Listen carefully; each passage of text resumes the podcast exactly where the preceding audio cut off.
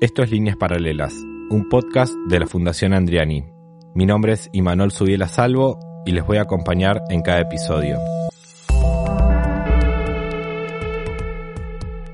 En Líneas Paralelas vamos a hablar con artistas de diferentes disciplinas que hayan pasado por la Fundación. Vamos a conocer sus obras, su manera de pensar, su manera de trabajar y cómo son sus procesos creativos. Bueno, bienvenidos, bienvenidas y bienvenides. Eh, este es nuestro último episodio de Líneas Paralelas de esta, al menos de esta primera temporada. Eh, esperemos que podamos grabar unas cuantas más. Y para terminar el año tenemos a Inés eh, Musopapa. Ella es bailarina de tango y de hecho fue campeona del Mundial de Tango en, en, en 2007. Ya vamos a hablar de eso. Eh, y estuvo hace poco en la Fundación Andriani, en la primera Milonga Casi Rocha. Estuvo bailando ahí en la, en la vereda de la Boca y también eh, dio una clase y una exhibición con, con Corina Herrera. Así que Inés, gracias por estar acá y bienvenida. Muchas gracias por la invitación. Un placer. Eh, quería empezar por el principio, básicamente, que es preguntarte cómo llegó el tango a, a tu vida, o sea, qué fue lo, lo primero que apareció del tango en tu vida. Eh, mi contacto con el tango empezó porque mi mamá bailaba. Entonces así interactué con el tango casi desde que tengo cinco años, ponele. Mis viejos se separan y mi mamá empieza a bailar tango. Era un clásico de la época. Ah, wow. Sí, sí. Justo el otro día estábamos hablando de eso, que mis viejos son de la generación de los primeros divorciados. Por, por el tema de la ley de Sí, divorcio. Entonces, en el tango estaba lleno de divorciados. Ah, en esa increíble. época. Y mi mamá no fue la excepción. Así que empezó a bailar cuando nosotros éramos muy chiquitos, mi hermano y yo, y, y bueno, eh, lo que pasa con el tango es que nos pasa a todos que en un momento nos volvemos frenéticamente locos. tipo, y querés bailar todo el día y todo el día estás pensando en tango, no sé qué. Y en ese, yo creo que hoy, con, con mis ojos de adulta, entiendo que mi mamá en un momento me quiso enseñar tango porque estaba en esa locura. Pero en tu casa, eh, cuando tus papás estaban juntos o, ya cuando se divorciaron, Dios, ¿se escuchaba tango? ¿Era algo que estaba en el aire? ¿O empezó a aparecer cuando tu vieja empezó a bailar? Empezó a aparecer cuando mi vieja empezó a bailar el baile. Pero mis viejos escuchaban tango. Lo que pasa es que escuchaban tango que, que para el ambiente de la milonga no es bailable. Que es eh, Piazzolla, Goyeneche, Ok.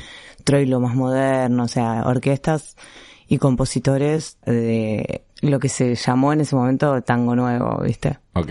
Que bueno, de hoy de nuevo no. De, No nuevo no. O sea, y a la vez sí, porque sigue siendo una música increíble y como muy, muy moderna. Eh, y vos ahí, cuando empezabas a escucharlo, ¿qué te pasaba? Como esas primeras impresiones, ¿vos cuántos años tenías? Y yo tenía cinco, cinco o seis años por ahí. Y mm, a mí me pasaba que me gustaba, que bailaba. Bailaba sola, sí.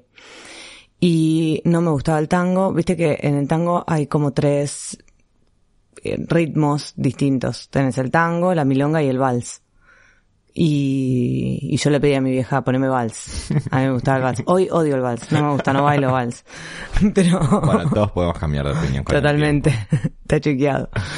Así que sí, eh, mi, mi, mi forma era, me copaba ahí bailando sola y le pedía a mi mamá que me pusiera música y me, me colgaba bailando. Ok. Eso al principio, ¿no? Cuando no bailaba todavía. Y después, el, el baile, ¿cuándo llegó? Y el baile llega, bueno, mi mamá, eh, yo tengo un hermano varón que nos llevamos un año y medio. Era Así la que- dupla perfecta. Claro, mi vieja dijo, esta es la mía. Es ahora nunca. Me lleno de guita. Es ahora nunca. Es ahora nunca. No, no, y entonces nos enseñó un poco. Mi hermano no le interesaba para nada, así que dejó. Y yo seguí un poquito, pero era muy chica y en ese momento, bueno, en ese momento y ahora tampoco, no, no hay chicos de ocho años bailando. Entonces tenía que bailar con, con personas más grandes y como que no me, no me interesaba mucho y ahí dejé. Y en la adolescencia eh, volví a arrancar, pero por, porque yo quise, digamos. ¿Por qué crees que no hay niños bailando tango? La verdad que no sé, hay una cosa, viste que hay una cosa que a mí no me gusta mucho de lo que conocemos del tango eh, popularmente hoy y es como una cosa medio sexualizada, ¿no? Como la rosa y la seducción y la pasión y muchas veces te encontrás con gente hablando de tango y diciendo no, porque es, es muy sensual el, el baile y es muy pasional y todo como muy sexualizado. Entonces es como un terreno medio extraño para un niño también. Que yo no estoy de acuerdo que sea pura y exclusivamente sexual el baile. Tiene muchas formas de ser. Puede, esa puede ser una. Eh, pero, pero esa es la forma en la que todos, eh, es como la imagen que todos tenemos en nuestra cabeza. Entonces es muy difícil acercar a un niño a eso porque cuando vos acercás a un niño al tango, a ese tango, están muertos de vergüenza, no quieren acercarse al otro. Eh, es un, no, es una cosa ajena, por lo menos para, para ellos. Y mm, hay otras formas y hay, hay niños que por supuesto bailan, pero es muy poco común encontrarlo. Entonces, bueno, yo creo que no es, a niños tan chiquitos es un poco más difícil engancharlos un poquito más grandes, ya. Por ahí agarra viaje. Sí, agarra viaje, agarra más viaje. ¿Y vos cuando retomaste, cuando eras adolescente, en, en cuál era el, el entorno en donde te formaste, digamos? Em, bueno, como ya era adolescente, no, con mi mamá no iba a aprender a bailar nunca. si quería aprender a bailar no tenía que ser con mi madre. Así que me mandó, como ella ya estaba recontrametida en la movida del tango, me mandó ella, me recomendó un par de lugares para ir. Y entonces ahí eh, empecé a, a estudiar en un club de barrio, primero, que ahí en Villurquiza, que es de donde soy yo, eh, que se llama Sunderland Club. Y mm, después me empecé a mover por zona norte, que era como un mundo medio aparte. ¿Por qué aparte? Porque, mm, porque todavía en esa época, o sea, esto fue hace 20 años. Entonces todavía en esa época, eh, había como circuitos que estaban divididos como por zonas de la ciudad. Tenías la del circuito de zona norte, el circuito del centro, el circuito de Palermo. Como que la gente que iba, que se movía por esos circuitos, no iba a otras milongas. Ahora nos, todos nos movemos un poco más. ¿Viste? Eh, qué sé yo, yo voy a una milonga en zona sur o, alguien de zona sur viene a zona norte, es como más común. Pero en ese momento no es como que vos eras de zona norte y te quedas en zona norte. Bueno. medio vintage, medio old school. Pero bueno, era lo que sucedía. Eh, entiendo que, digo, esos espacios donde estabas eh, primero eran como más tradicionales, por así decirlo, ¿no? Vos después fuiste abriéndote hacia otros espacios, haciendo otras cosas que un poco se despegaron de esa cosa más tradicional. ¿Qué rescatas como de esos, de esos dos momentos? Eh, creo que era como más familiar, si, si lo, si tuviese que definirlo. No, e, era tradicional obviamente el ambiente, pero era como mucho más familiar. Y, lo, y cuando fui creciendo y me fui independizando de, de salir con mi mamá, digamos, eh, empecé a ir a lugares donde había gente joven, gente de mi edad. Y empecé a encontrar que, claro, que en realidad en el, en el mundo del tango estaban pasando otras cosas, ¿viste? Como que de pronto, no sé, un hombre y un hombre bailaban juntos, wow. Este, cosa que yo nunca había visto. o, o no sé, o que la gente, no sé, súper recontra mil empilchaba para ir a, a bailar, ¿no? Se ponían un jean, unas zapatillas y a la pista, a otra cosa. Entonces empecé como a descubrir, claro, que, que eso estaba Claro, se había modernizado. no había quedado frisado en el tiempo. Sí, sí, no era en todos lados los años 40, digamos. claro, no, no era que te tenías que bloquear 40. Y por otro lado también empecé a descubrir que el baile había evolucionado. Que el baile que yo estaba aprendiendo estaba re bueno, pero era limitado en relación a todo lo que se había investigado y todo lo que había crecido y todo lo que se había descubierto en relación al, al baile y que también había pasado un montón de cosas en relación a la música. Que tampoco, viste, como que en las zonas, en los lugares más tradicionales la música es del 40, la vestimenta es de 50 y el baile por ahí. Y bueno, y te perdés todas esas cosas que, que son, fueron súper revolucionarias en su momento. Eh, ¿Me puedes como contar un poco más de detalle? No importa, incluso si es técnico, mejor. eh, ¿cuáles eran esas diferencias en el baile que vos veías entre lo que estabas aprendiendo y lo que empezabas a descubrir? Bueno, hay movimientos nuevos, o sea, movimientos, eh, vamos a decir, mm, que no existían antes que empezaron a existir. Por ejemplo, movimientos fuera de eje. ¿Qué sería eso exactamente? Mm, Normalmente cuando bailás, eh, vos estás, vos eh, dom- dominás tu eje y el otro domina su eje y te encontrás en eso, ¿no? Vos, no- si el otro no está, no te vas a caer, básicamente. Pero... Qué eh, romántico. Claro. Qué actual también. Sí, qué actual. Pero... Consejo para la vida. ¿eh? Claro, sí, sí, sí. Tanto en la vida, en, la- en el tango como en la vida. Pero después lo que empezó a pasar es que empezaron a explorar, bueno, ¿qué pasa si de, de repente en el medio del baile eh, nos colgamos uno del otro? Entonces ya dependemos el uno del otro, esos son movimientos fuera de eje. Y claro, los dos tenemos que estar fuera de eje.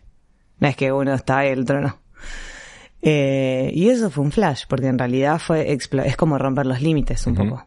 Hasta ese momento, cada uno en su, en su, en su lugar y, y aportando su parte y a- en, el, en este momento fue bastante rupturista. Eso es un ejemplo. Después a nivel de estructura, bueno, hubo toda una movida en los años 90 que, bueno, yo empecé a bailar en los 2000 y yo me enteré en el 2000 y algo que esto existía, o sea, estaba muy aislada, imagínate. y, mm, eh, por ejemplo, hubo un grupo de bailarines jóvenes que analizaron la danza y la estructuraron y eso permitió que la enseñanza sea mucho más eficiente, que comprendiéramos mucho más las posibilidades del baile. Por ejemplo, hay un movimiento que se llama voleo. Bueno, los tipos se pararon ahí, eran tres hombres, ¿no? Eh, se, juntaron en una sala de ensayo y decían, bueno, ¿cuántos, ¿cuántos tipos de voleo existen? Y se ponían a investigar y los contaban. Wow. ¿Entendés? Y eso para un baile social es muy revolucionario también porque decís, el baile social es como, la cumbia es un baile social Ujú. hoy, o el trap, o el reggaetón, no sé, no lo estudiamos. Eh, bailamos bien o mal. Sucede, está ahí. Sucede, está ahí, o sea, nos ponen la música y nosotros hacemos lo que podemos. Bueno, un poco así era el tango en un momento. Ahora no. Ahora es un baile que se estudia. Entonces que existiera ese tipo de estructura es como, ah, es un flash, mira. O sea, se puede ordenar, se puede estructurar, se puede enseñar, Se puede romper también. se puede romper, totalmente. Sí, sí, te da un montón de, de posibilidades. Así que ir descubriendo todo eso fue un flash. Y además, yo era adolescente, o sea, era todo lo que necesitaba, ¿viste? En ese momento. O sea, dejar de salir a la milonga con mi mamá y encontrar gente de mi edad y hacer cosas que mi mamá no quería que yo hiciera. Eh, ¿En qué momento, quizás fue en esa misma época, quizás fue después, dijiste, ok, yo voy a hacer esto, me voy a dedicar a esto? Yo empecé a bailar a los 14. Decidí eh, conscientemente empezar a bailar a los 14. Eh, a los 16 fui y le dije a mi papá, yo me quiero dedicar a bailar tango. Inconsciente total. Y mis viejos, mi, Jaja, dije, no. mi vieja era bailarina. Mi vieja no era que milongueaba porque le gustaba el tango y ya está. Mi vieja se dedicaba a bailar tango. Daba clases, tenía una milonga, todo.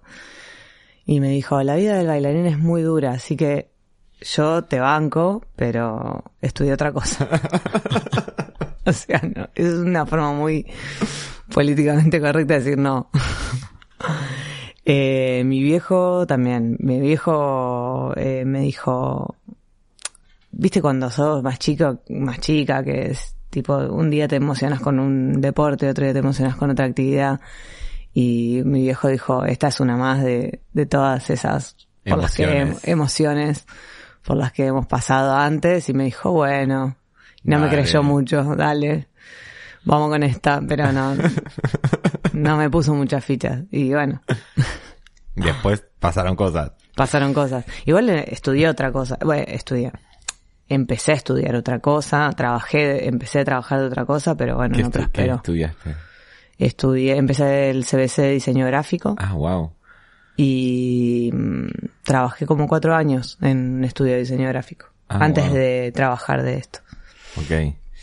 Em, quería preguntarte esto que entiendo se llama cambio de roles y que de hecho te vi bailando con chicas, sí. Em, ¿Qué significa exactamente eso?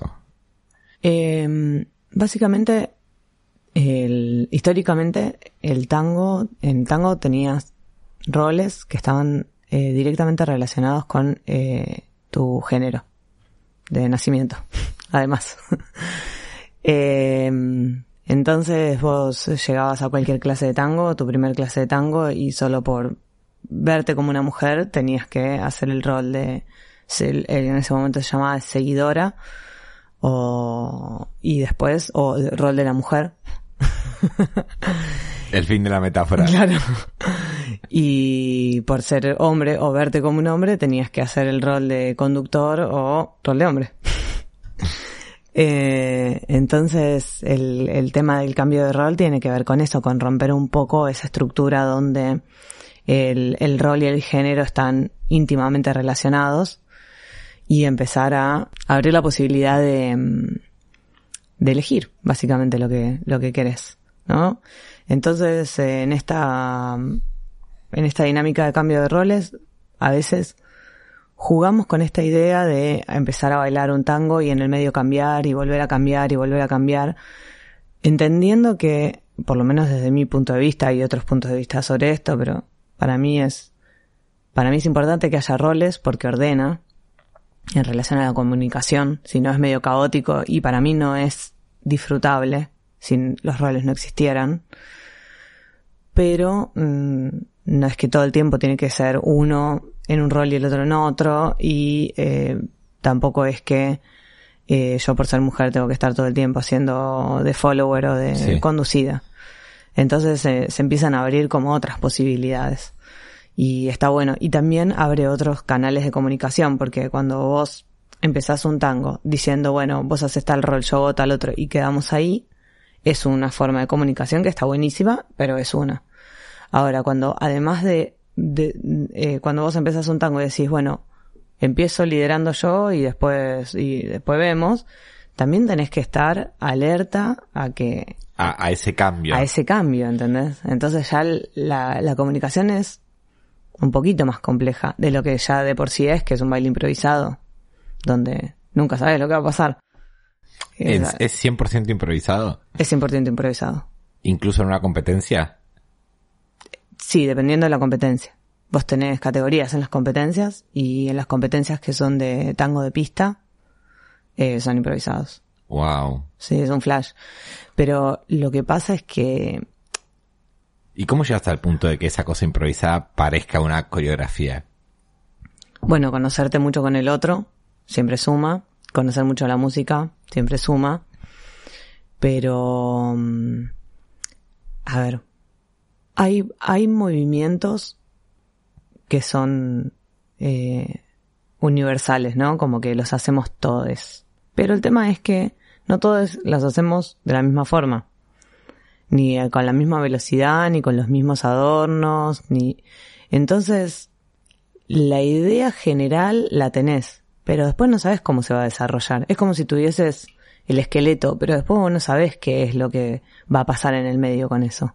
Tenés esa estructura guía Fin. y, y fin. Y después tenés un montón de códigos corporales de, en- para entenderte con el otro y para entender cuándo tenés que ir para adelante, cuándo tenés que ir para atrás, cuándo tenés que ir a un lateral, cuándo tenés que rotar, cuándo tenés que cambiar de dirección. Que son todas lo que se llaman marcas o invitaciones. Hoy le decimos invitaciones porque marcas es un poco más como te obligo. Sí, te obligo. Más severo. Más severo y si no lo haces, me enojo. Hoy tratamos de que no sea así la comunicación. De que nadie se enoje. De que nadie se enoje ni que nadie se sienta obligado. Em, ¿Cómo te preparas para un mundial de tango? ¿Cómo se entrena? ¿Cómo se, y, cómo me- yo te voy a contar cómo me preparé yo. Dale. Pero el mundial de tango hoy es, eh, es como el mundial de fútbol hoy. Bueno, no puedo evitar hacer la comparación Sí, sí, sí. en este estamos, contexto. Claro, estamos en época Estamos en mundialista. época mundialista y, y bueno, es difícil no hacer la comparación, pero viste cuando decís, claro, ves la final del mundial y juegan todos bien y bailan todos bien. Eh, en el momento en el que yo competí, fue hace 15 años atrás, el campeonato de por sí era amateur. y, y era, estaba supuestamente prohibido que los bailarines profesionales compitan. Entonces era mucho más tranqui. Ok. Era mucho más tranqui. Era mucho más amigable el ambiente. Hoy son todos profesionales los que compiten. Entonces, calculo que es otra la exigencia y es otra la preparación que tenés que, eh, el tiempo con el que te tenés que preparar para una competencia. Eh, en ese momento lo que hacíamos era como estábamos en el medio de nuestra fiebre tanguera, eh, mis amigos y yo, porque competíamos todos, íbamos a alguna clase de tango, éramos cuatro o cinco que andábamos todo el día juntos y bueno, estábamos y bailábamos cuatro veces por semana, íbamos tres veces por semana a, bailar a la noche. Entonces estábamos continuamente bailando, bailando, bailando. Y así fue. O sea, bailar, bailar, bailar sin parar. Y después teníamos una clase que era específicamente para eso, que íbamos a la, a la casa de nuestro profe. Eh, y, y, ahí él nos decía, bueno, tenés que corregir esto, como cosas más estéticas, te corregía. Que no eran tanto de que te salga el paso o que te entiendas con tu compañero o compañera, era más estético, para que se vea bien lo que vos estás haciendo. Porque bueno, en una competencia en definitiva nadie está ahí sintiendo, ¿no? Ahí adentro entre vos y tu compañero o compañera. Está, te están viendo, entonces tenés que vender un poco lo que estás haciendo. Así que esa fue nuestra preparación. Eh, sobredosis de tango y, y los sábados a la mañana íbamos a, a la casa a del profe. clase especial. Sí. Quedamos tres parejas, cuatro parejas, así. Y ahora eso cambió. Ahora eso cambió. Yo, a ver, yo muchas veces tengo estudiantes que vienen y me dicen quiero competir. Eh, y en general, bueno, no, no es que siempre así, pero los estudiantes que yo tengo son parejas que vienen bailando hace mucho más tiempo y que vienen, es como que muchos vienen haciendo carrera. ¿no? Como un año compiten y no llegan a la final, al año siguiente llegan a la final, al otro año quedan entre los primeros diez y así, van haciendo carrera. Y un poco trabajas así, trabajas como, bueno, eh, miras los videos, ves los videos del año pasado, ves cómo bailaste, les mostras, bueno, esto sí, esto no, fíjate qué pasó acá, ¿entendés? Como lo analizás mucho más, como lo preparas en, de algún modo. Lo otro era una cosa mucho más improvisada, mucho más amateur, como, como era, ¿no? Eh, sí, pero esa es básicamente la preparación. Igual sé que hay gente que eh, se prepara con un año de anticipación, sobre todo en el exterior, en las subsedes en Europa, en Estados Unidos, están como con mucha más presión porque llegar al Mundial de Tango en Argentina es bastante difícil para alguien que no es argentino. Ah, wow, eso no, no, no, lo sabía.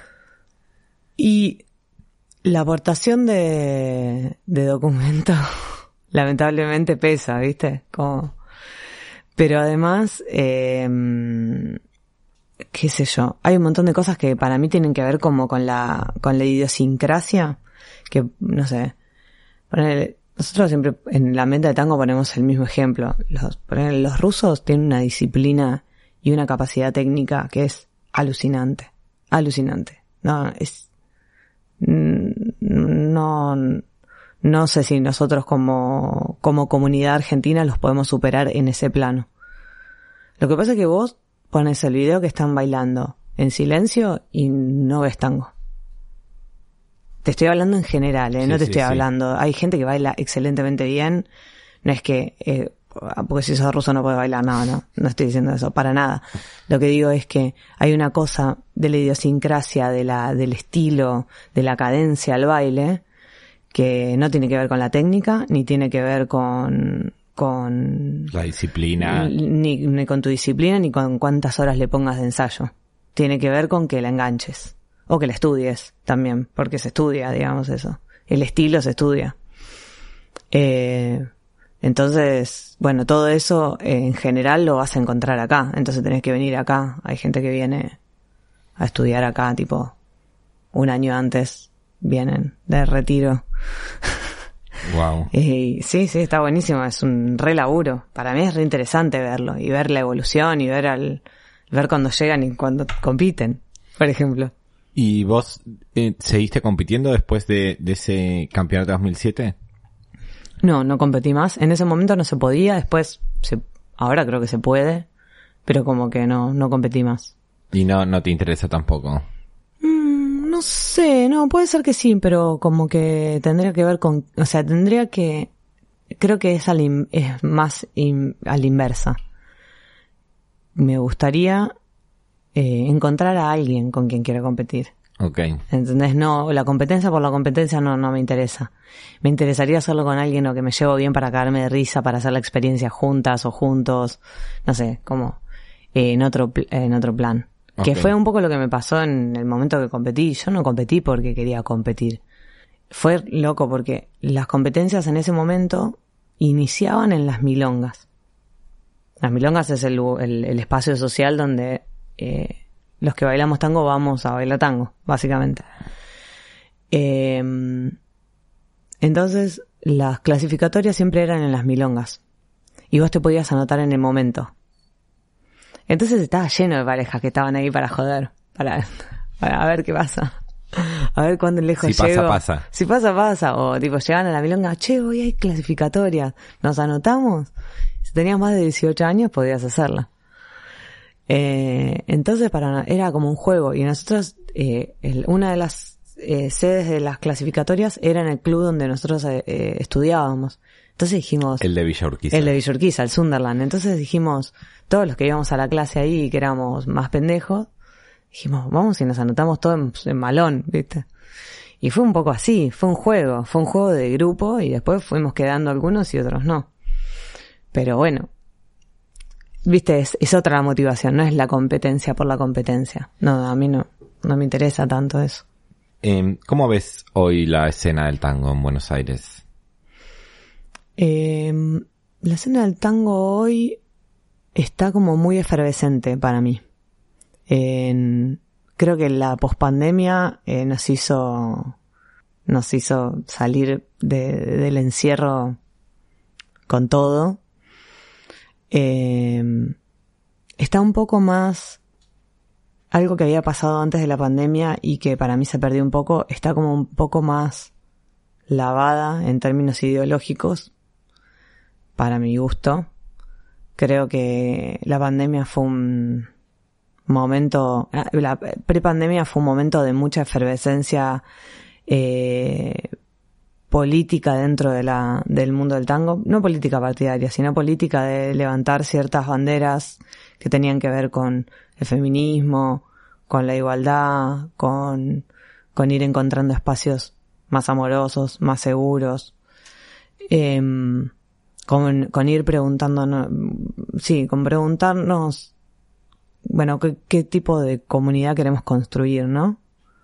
Em, y me parece que después de la pandemia quedó, eh, quedó como esas ganas, eh, esa desesperación por bailar y por volver a ocupar esos espacios que muchos desaparecieron o se cayeron por pandemia. Y, pero desde un lugar mucho más eh, lavado, viste, mucho menos comprometido, mucho menos de, eh, sí, eso, mucho menos comprometido. Entonces, está bueno porque está creciendo mucho, pero está creciendo mucho en relación a como si fuera más al consumo. ¿Viste? Como ir, bailar, hacer, como medio voraz, pero a veces desideologizado un poco.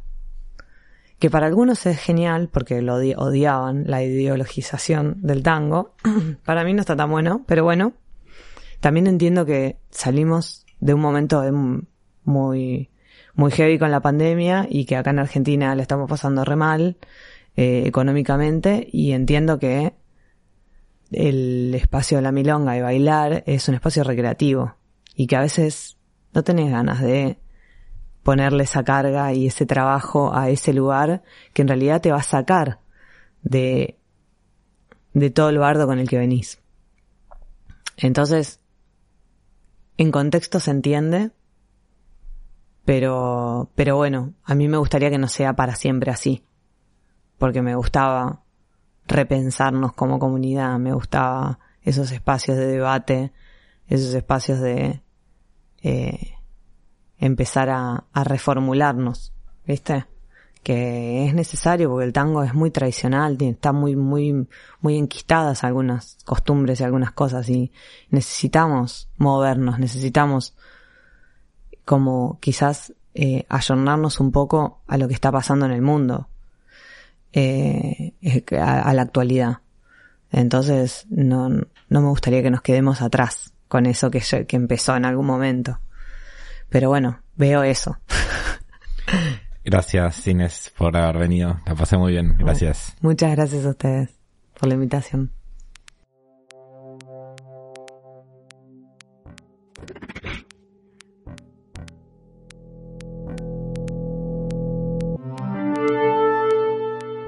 Esto fue Líneas Paralelas. Mi nombre es Imanol Subiela Salvo y pueden encontrarme en redes como arroba mala señal. La música original es de Ailu. El arte de tapa es de Job Salorio. La edición es de Radio en Casa y la producción de Mercedes Urquiza.